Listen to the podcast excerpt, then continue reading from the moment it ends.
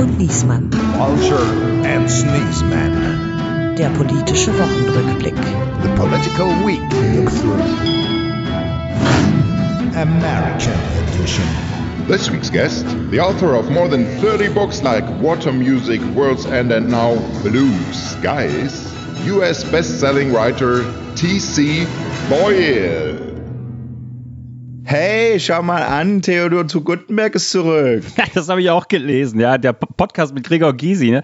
Also da muss ich ja ganz ehrlich sagen, da habe ich gedacht, als wir unseren Podcast gestartet haben, das war schon grenzwertig, ja. Aber die beiden alten halbtoten Zirkuspferde, Jungen. Ja, das, nein, das sollte ein Scherz sein, weil der doch damals gesagt hat, er konnte seine Doktorarbeit nicht anständig schreiben, weil er mit Kindern auf dem Schoß arbeiten musste, so wie du jetzt, weil du doch ah, Elternzeit okay. So. Ach, das ist ein Witz auf meine Kosten, ja. Äh, ja, ähm, ich meine, ich arbeite jetzt ja gar nicht wirklich, sondern ich schalte mich immer kurz aus meiner Elternzeit raus. Der Kleine ist äh, unterwegs. Und jetzt lasse ich mir von dir mal kurz entspannt erzählen, was ich so in den letzten zwei Wochen Bundespolitik so äh, getan hat, bevor es in die Sommerpause ging. Ich bin ja schon total elektrisiert. Naja, ich dachte, deswegen bist du elektrisiert, weil sich da was äh, getan hat, wovon du betroffen bist. Es gab doch die große Elterngelddebatte. Lisa Paus will bei denen, die mehr als 150.000 Euro gemeinsames zu versteuerndes Jahreseinkommen haben, das Eltern Geld streichen. Ja, schlimm. Schlimm. Hast du da nicht aufgeschrien? Ja.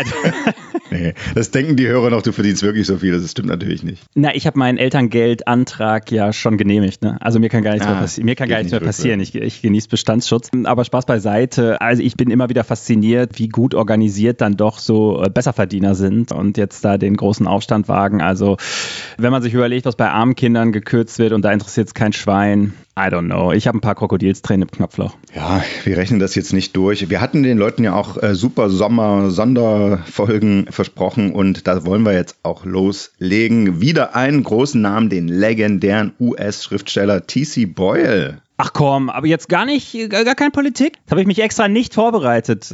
Doch, ich rede mit dem über Politik. Aber gut, also dann, pass auf, was fällt mir spontan ein? Es war ja NATO-Gipfel. Du hast ja sicherlich auch den Auftritt von Zelensky und Pipapo. Natürlich großes Thema, aber das Steilste eigentlich war ja zum Auftakt Erdogan mit seinem geilen Verhandlungstrick zu sagen, okay, also Schweden darf nur in die NATO, wenn wir in die EU dürfen. Und alle, hä? Was hat er jetzt gesagt? Und er, ah, just kidding, also geht klar schön.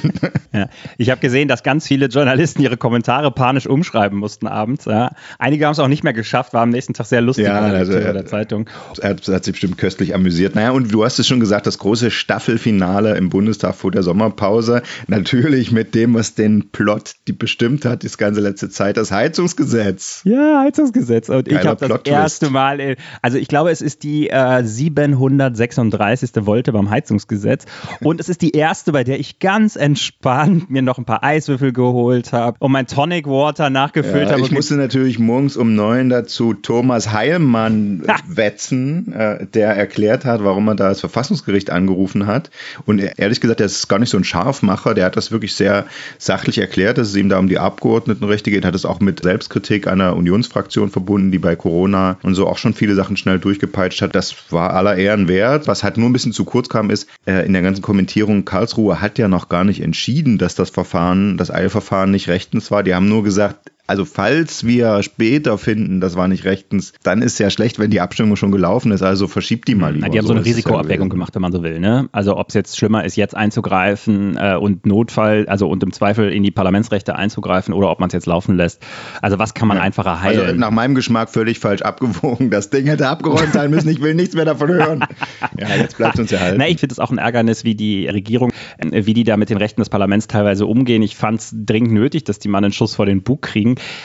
Aber, jetzt kommt das Aber, es ist natürlich auch gleichzeitig problematisch, wenn das Verfassungsgericht sich jetzt in Gesetzgebungs-, in laufende Gesetzgebungsverfahren einmischt. Ne? Also ich habe einen interessanten Beitrag gelesen, dass sie damit natürlich auch eine Tür aufmachen, also wenn sie bei dieser, wenn sie das in der Hauptsache dann und im Urteil bestätigen, äh, dass der Karlsruhe dann ständig während eines laufenden Gesetzgebungsverfahrens angerufen werden könne. Das ist natürlich eigentlich auch nicht im Sinne des Erfinders. Also ich glaube, ich hoffe, dass die ein bisschen mhm. zurückrudern nachher. Aber apropos CDU, da ist ja auch einiges los gewesen diese Woche. Also wir haben alle gerade gesagt, oh, wir müssen uns schnell um Hans-Georg Maaßen kümmern. Den wollte ja die Bundespartei, der Bundesvorstand aus der Partei werfen lassen. Da haben seine Thüringer äh, Parteikameraden allerdings gesagt, nix, der passt doch gut zu uns. So, und als wir da gerade sagen, was machen wir jetzt mit dem, äh, kommt Friedrich Merz um die Ecke und sagt, Übrigens, ich schätze den Shire als Generalsekretär und deswegen habe ich mit ihm gesprochen. Das macht künftig Linnemann. habe ich natürlich gesagt, was, Linnemann, so wie der mit Frauen umgeht?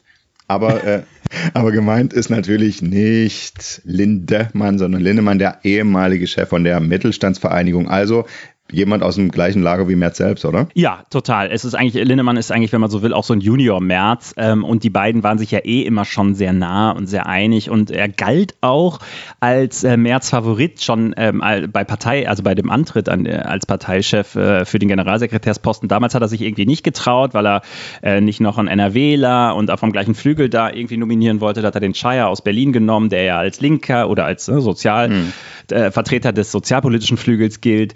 Das spielt spielt jetzt offenbar keine große Rolle mehr, dieses Proportsdenken. So, dieser Annäherungskurs an, an die Grünen ist ja auch offiziell aufgegeben und insofern März pur. Naja, es wird jetzt auch, das zeigt schon auch, dass es ein bisschen ernster um März wird. Ne? Also er braucht jetzt einen Vertrauten da an der Stelle, er kommt nicht ja, so richtig ja. Äh, in Tritt mhm. und äh, ja, so einen Schuss, den kannst du auch nicht so oft machen. Ne? Du kannst du einmal wechseln, den Generalsekretär sagst jetzt, okay, alles was bislang scheiße war, Chaya ist schuld, ne? offiziell. Ähm, beim nächsten Mal ist das dann selber gewesen. Das ist ja alles schön und gut, was wir jetzt besprochen haben. Was mich am meisten elektrisiert hat diese Woche war natürlich eine ganz andere CDU-Meldung, weil nämlich der ARD-Chef, also vom öffentlich-rechtlichen Rundfunk, Kai Knifke, der musste sich schriftlich entschuldigen, weil seine Jugendplattform Funk die, hatten, die haben einen Beitrag gemacht, was ist rechts, was ist links. Und bei dem Was ist rechts Beitrag haben sie doch tatsächlich, äh, äh pass auf, ich lese dir mal vor, so anmoderiert. Bernd Höcke, Alice Weidel, Friedrich Merz und Markus Söder haben etwas gemeinsam. Sie sind alle rechts. Und da kannst du dir vorstellen, was das für ein Shitstorm in der Union genau. gegeben hat. Aber ja, es ist krass, ne, dass der da einen Entschuldigungsbrief schreibt. Also, ja, das finde ich allerdings auch krass. Also ähm, letztendlich äh, der Chef, der Vorsitzende der großen ARD entschuldigt sich für irgendeinen so Beitrag, den wahrscheinlich irgendein Praktikant äh, in der Online-Redaktion der äh, Subtochter äh, irgendwas Welle gemacht hat. Also I don't know. Aber, ist schon außerdem war der Vergleich von den Vieren, sie sind alle rechts, eh ein bisschen lame. Äh, ich habe hier mal eine Liste mitgebracht äh, mit viel besseren Vergleichen vergleichen und wir gehen die mal durch. Höcke, Weidel, Merz und Söder, was haben die gemeinsam? Wir kreuzen mal an. Also ich fange an. Sie sind alle strikt gegen das neue Gebäudeenergiegesetz. Check. Kreuz. Sie sind alle der Meinung, dass die Grünen ihr Hauptgegner sind. Kreuz. Sie haben alle einen blauen Haken bei Twitter. Haken. Kreuz. Ja, Check. Ich habe das extra geprüft. Nicht, dass ich noch einen Entschuldigungsbrief schreiben muss. Mhm. Hast du noch eine Gemeinsamkeit? Was haben Höcke, Weidel, Merz und Söder gemeinsam? Sie sind alle Parteichefs. Äh, Höcke allerdings nur äh, in Thüringen, also eines Landesverbandes. Wobei Söder ist ja, Söder ist ja eigentlich auch nur Parteichef eines Landesverbandes. Sie sind alle nach 1970 geboren und alle in Westdeutschland. Ich sag's nur. Mm, sie haben alle schon mal eine Frau geküsst. Bei, Im Fall Friedrich Merz sollen es ja sogar eine ganze Menge Frauen gewesen sein in seiner wilden Sauerländer Jugend. Ja, und apropos Jugend, äh, sie, ich habe nachgeguckt, sie haben alle einen Vornamen, den niemand kennt. Ich guck mal, ich habe hier also Wikipedia, laut Wikipedia.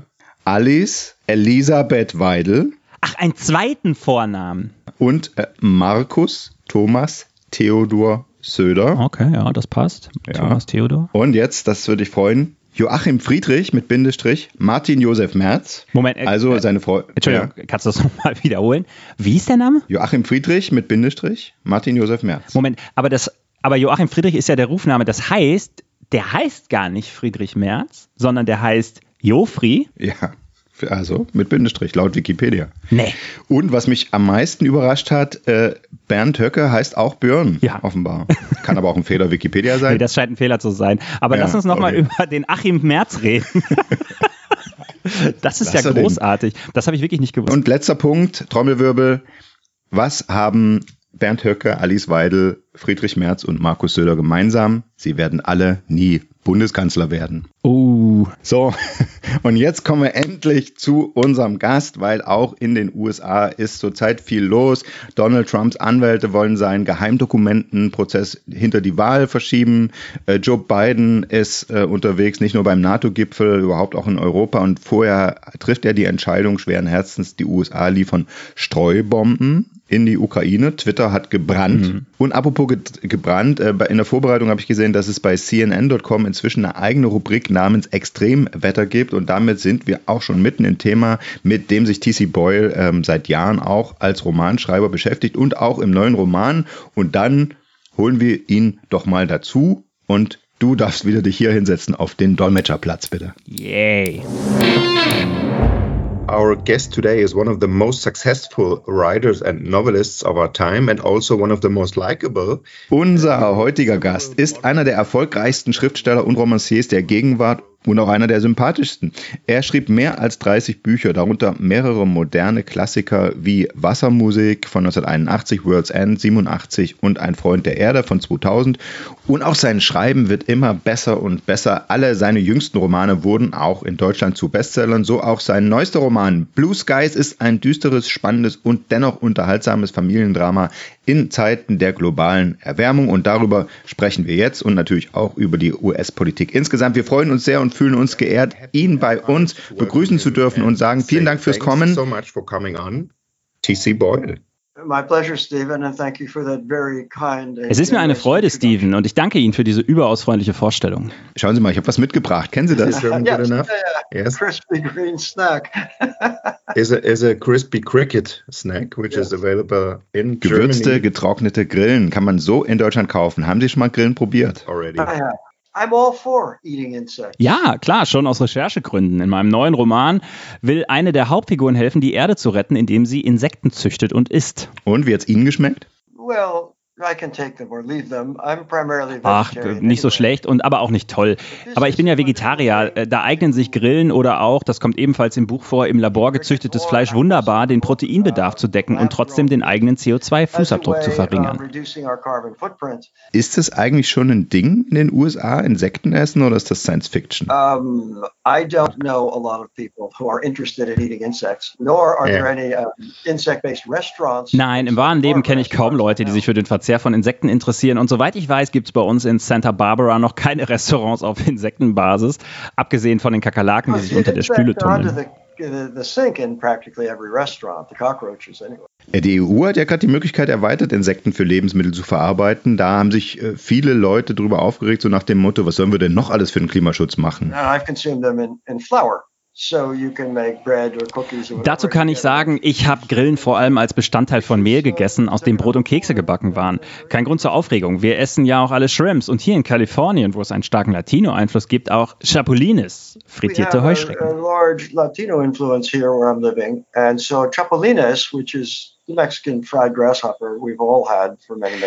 Insekten gelten ja als so ein billiges Superfood, mit dem man die Weltbevölkerung auch trotz Klimawandel durchfüttern will. Und von den vielen boshaften Wendungen in Blue Skies kann ich ja mal diese verraten. Die Menschheit freut sich nämlich zu früh über diesen Fleischersatz, denn in ihrer Vision sterben urplötzlich die Insekten aus. Well, uh, I was inspired by the, uh, the amateur German entomo entomologists who had been studying flying insects ich wurde dazu von deutschen Amateur-Insektenforschern inspiriert, die einen dramatischen Rückgang an Fluginsekten festgestellt haben.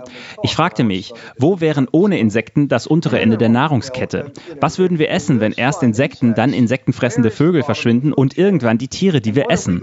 Das war eine Ausgangsidee für den Roman. Without flying insects, and there would be no insects to eat anymore. This is one of the things that kicked me off on this novel. Der Roman ist ja nicht ihr erstes Buch, für das sie halb zum Biologen avanciert sind. Die Welt der Insekten und andere Tiere beschreiben sie ja immer mit viel Leidenschaft. Den Menschen im Buch spielen sie dagegen sehr übel mit. Mal ehrlich, was sorgt sie eigentlich mehr? Dass die Menschheit den Klimawandel nicht überlebt oder dass die Menschen die Umwelt so ruinieren, dass ganze Pflanzen- und Tierarten aussterben? This is the question of our time. I mean, we do have the, prospect of nuclear war and Vlad, the mad dwarf over there. Das ist die große Frage unserer Zeit. Okay, akut haben wir Vlad, den verrückten Zwerg, der die Ukrainer tötet und uns mit Bomben droht, die alles zerstören können. Aber auf lange Sicht wird uns höchstwahrscheinlich eher zerstören, dass wir die Umwelt ruinieren, die uns einst hervorgebracht hat. Die Umweltaktivisten rufen, rettet die Erde. Aber die Erde überlebt auch ohne uns. Unsere Spezies ist sehr jung. Und so wie wir uns entwickeln, weiß ich nicht, ob sie viel älter wird. Für die Erde wäre das übrigens gar nicht so schlimm. Aber andersrum, warum sollte es uns kümmern, wenn die Insekten verschwinden? Nun, in der Natur ist alles verwoben, sodass wir den kompletten Zusammenbruch der Natur auslösen könnten. Das ist es, was mich wirklich beunruhigt. Und deshalb haben Sie nach Ein Freund der Erde, das Sie ja vor 23 Jahren im Jahr 2026 angesiedelt haben, nun noch eine Warnung in Romanform geschrieben. Nein, also, was stimmt? Ich wollte ein Freund der Erde fortsetzen, weil ich damals Überschwemmungen, Brände, sogar eine Pandemie vorhergesehen habe, aber erst für 2026. Damals wurde in Amerika noch gestritten, ob es einen Klimawandel gibt. Das bestreitet heute niemand mehr, denn mittlerweile ist ja jeder irgendwie davon betroffen. Selbst die härtesten Rechtsaußen und Marionetten der Ölkonzerne müssen zugeben, dass etwas aus den Fugen geraten ist. Der Klimawandel ist das neue Normal, also wollte ich den Alltag einer Durchschnittsfamilie darin nachzeichnen. Nur, eine Warnung oder ein politisches Statement soll keiner meiner Romane sein.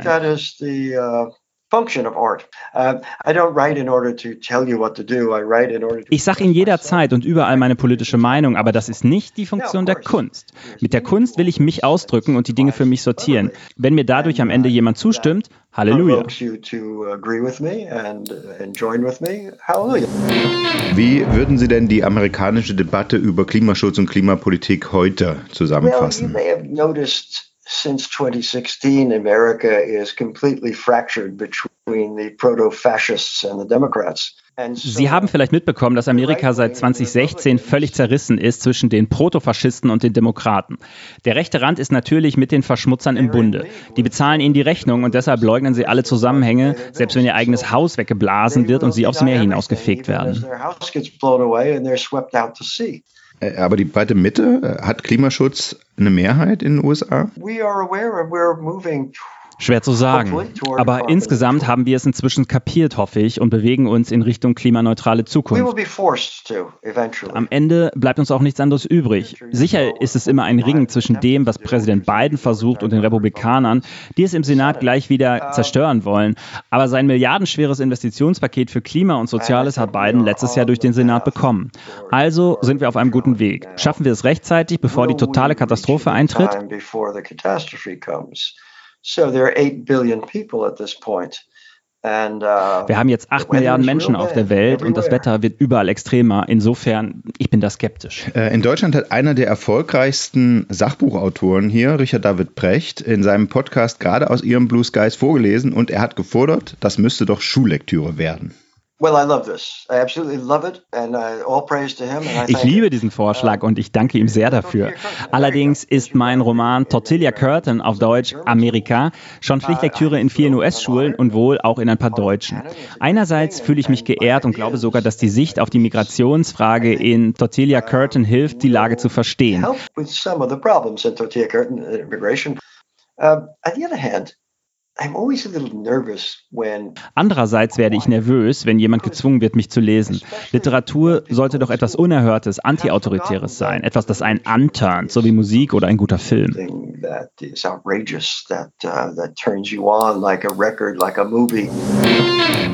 Sie waren ja gerade auf Lesereise durch Deutschland, als hier heftig über ein Gesetz zur Umstellung auf klimafreundliche Heizung gestritten worden ist. Gibt es solche Streitfragen auch in den USA? Mhm. Okay, uh, great. I, you know, again, I think you're, you're way ahead of us in terms of uh, uh Sie sind uns weit voraus, was den Konsens über eine grüne Zukunft angeht. In Deutschland kann man es den Gegnern sogar schon in einfachen wirtschaftlichen Begriffen erklären.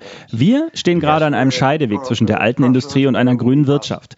Die alten Jobs sterben, aber es gibt neue grüne Arbeitsplätze. Strom muss nicht mit Kohle erzeugt werden. Es gibt Photovoltaikzellen. Ist doch brillant, oder? Ich hoffe, dahin wird es auch in den USA gehen. Uh, producing electricity through photovoltaic cells. This is brilliant. You know, uh, this is the direction we're headed in. Wie Sie ja wissen, sind die Grünen in Deutschland zurzeit an der Regierung beteiligt und mühen sich ab, Wirtschaft und Klima zu versöhnen. Und der zuständige Minister, Robert Habeck, war früher auch Schriftsteller und hat auch Romane geschrieben. Climate minister used to be a writer. I was wondering what kept you from becoming okay, das wusste ich gar nicht. Or, or so you could still become when you're still young compared to your Leading politician. Also, was hält Sie davon ab, auch Politiker zu werden? Im Vergleich zu anderen US-Spitzenpolitikern sind Sie doch mit 74 noch blutjung. das stimmt. Aber so sehr ich es liebe, der sympathische, fröhliche Typ zu sein, der ein tausendköpfiges Live-Publikum begeistert, ich habe auch eine dunkle und sehr einsame Seite, so wie die meisten Schriftsteller. Wissen Sie, wir sind Eigenbrödler und Grübler. Was ich am meisten liebe und was ich direkt nach unserem Gespräch tue, tun werde, ist, alleine in die Natur zu gehen, an einen menschenleeren Strand, vielleicht mit dem Hund oder einem guten Buch, dauernd auf Empfang und auf Sendung zu sein, ständig Überzeugungsarbeit leisten zu müssen, das ist nichts für mich. Um, I am gregarious on my own terms. Aber apropos Überzeugungsarbeit, Sie lassen ja in Ihrem neuen Roman die von Dürre und Flut geplagten Helden nur noch kurz aufstöhnen, wenn die Natur wieder mal zurückschlägt. Und dann machen die doch alle so weiter wie gehabt. Klimaanlage auf, Pool ist gefüllt und wenn das Essen im Kühlschrank durch die ständigen Stromausfälle verdirbt, dann holen sie sich mit dem Auto schnell Nachschub im Supermarkt. Ist das ihre, ihre Sicht? Ist das Ihre Prophezeiung, wie die Menschheit mit der Klimakrise insgesamt umgehen wird? Werden wir die wachsende Zahl der Katastrophen einfach hinnehmen und weitermachen wie gehabt? You're using the future tense, my dear fellow. We are doing it now. This is Right, why right, I right. wanted to write the book. Where it's happening now. Sie sprechen da in der Zukunftsform, mein Lieber. Wir tun das aber schon jetzt. Genau das wollte ich in diesem Buch beschreiben. Es passiert jetzt. Alles, was den Alltag meiner Protagonisten durcheinanderwirbelt, erleben wir bereits. Die Teufelswinde, die alles in Brand setzen und darum die Hochzeitsfeier im Freien unmöglich machen. Die Hitze, wenn die Klimaanlagen wegen Stromausfall stillstehen. Auch die Insektenplage, Dürre, Schlammlawinen, das haben, damit haben wir alles längst zu tun. Und wie reagieren wir? Wir machen weiter. Wir werden weitermachen, bis das letzte Weizenkorn verzehrt und der letzte Mensch tot ist. Das ist unsere Natur. Uh, these are things that we deal with all the time. We, we go on, we move on. We'll we'll go on till the the, the, the last grain of uh, wheat is devoured and the last person is dead. Of course, that's our nature. Uh, we will take all the resources for ourselves and uh, and forget everybody else. Ein Teil der Familie ihrer Protagonisten wohnt ja genau in dem Kalifornien, was sie gerade beschreiben und wo Hitze und Trockenheit einfach nicht mehr enden wollen. Aber der andere Teil erlebt in Florida das genaue Gegenteil, nämlich Dauerregen und Flut. I chose to have part of the family living here in Santa Barbara, dealing with the drought, Ja. Ich wollte die Ironie beschreiben, dass die einen sich sehnlichst Regen wünschen, während die anderen an der Küste Floridas unter Wirbelstürmen leiden und durch den steigenden Meeresspiegel ihre Strandhäuser verlieren. Es gab erdgeschichtliche Phasen, da stand das heutige Florida unter Wasser. Wenn sich die Erwärmung so fortsetzt und die Polkappen und das grönländische Eis schmelzen, dann könnte es genau so wieder kommen. you know, if we project into the future, if global warming continues at this pace and the melting of the uh, polar ice cap and the Greenland ice sheet, we may f- well find ourselves underwater again. Ja, und der Sunshine State äh, ist ja schon jetzt nicht mehr, was er mal war. Der Ozean zurzeit viel zu warm, Rekordtemperaturen, es kassiert eine Algenpest und dann werden da auch noch ständig Rechtsaußenpolitiker und Klimawandelleugner an die Macht gewählt. Zum Beispiel hat hier auch der republikanische Senator Rick Scott Schlagzeilen gemacht, weil er Touristen ausgeladen hat, wenn sie an Sozialismus oder an eine starke Regierung glauben und von Gouverneur Ron DeSantis ganz zu schweigen, der ja Florida gerade in eine Art Schaufenster für Trump-Politik äh, verwandelt. You know, I'm not a political expert. I'm just a guy reading the newspaper. Ich bin kein Politikwissenschaftler. Ich bin nur ein Typ, der sich seine Gedanken macht und die Zeitung liest und, äh, und ein bisschen schluchzt. the rise of fascism in America and Europe lately, I see as being a response Und ich sehe das Aufkommen dieses neuen Faschismus in Amerika und auch Europa als eine Antwort auf all das, worüber wir sprachen. Die Wohlhabenden rotten sich zusammen, nehmen die Ressourcen für sich alleine, ziehen Mauern hoch und erschießen alles andere. Zur Hölle mit der Menschlichkeit. Puh, das ist ja nun ein sehr pessimistischer yeah, that's a very Ausblick. pessimistic outlook. Um, I, I'm sorry, but I, you know, I'm such a joyful man too. But I, Yes. again, we- talked about. Ja, tut mir leid. Dabei bin ich im Grunde ein fröhlicher Typ. Aber Sie wissen ja, wie gespalten unsere Gesellschaft hier ist. Wir haben eine viel multikulturellere Gesellschaft als ihr und es gibt Menschen, die das ablehnen. Es gibt Rassisten und es gibt Wähler, die ein Amerika wollen, wie es vor 50 Jahren war. Als würden sie sich eine amerikanische Apartheid wünschen oder so. Und im Grunde sehen wir die Ansätze dazu bereits. Wir sehen es am obersten Gerichtshof, dessen rechte Mehrheit die Zeit zurückdrehen will. Wir sehen es, weil eine kleine Minderheit viel größeren Einfluss auf die Gesetzgebung hat. Auch im Wahlmännergremium und im Senat zählen die kleinen ländlichen Bundesstaaten immer mehr als Kalifornien oder New York. In more rural states that always count more in the election than California or New York. You know, Lässt sich davon nichts reformieren? I don't really have any solutions except this. In one of my favorite bars downtown in Santa Barbara, in the men's room over the urinal is a chalkboard. And you can write whatever you want on it. Ich habe keine Lösung zu bieten, außer die aus meiner Lieblingsbar in Santa Barbara. Auf der Herrentoilette hängt über dem Pissoir eine Kreidetafel, auf die jeder was kritzeln kann. there, Als ich letztes Mal da war, habe ich draufgeschrieben, Stay healthy, bleibt gesund, eat more Republican. esst mehr Republikaner. Ja, ja, okay, ich verstehe. Das perfekte Schlusswort von TC Boyle, meine Damen und Herren. Vielen Dank. You're welcome. Always a pleasure, Stephen. Thank you. Und der Kollege Andreas Niesmann und ich sagen auch Ihnen vielen lieben Dank fürs Zuhören, liebe Hörerinnen und Hörer. Und wie gehabt, wir sind in 14 Tagen wieder da, dann wieder mit einem großartigen Überraschungsgast. Also abonnieren Sie uns jetzt, damit Sie nichts verpassen. Wir sagen schon jetzt vielen Dank dafür und vor allem sagen wir tausend Dank fürs Mitmachen an TC Boyle. Okay, thanks so much. And I am now headed for the beach with my Okay, dog. ich danke auch. Und jetzt geht's für mich auf an den Strand mit meinem Hund. Have fun. Enjoy. Viel Spaß, genießt es. Thank you. Okay, bye bye. Tschüss. Okay, tschüss. Blue skies smiling at me. Nothing but blue skies do I see.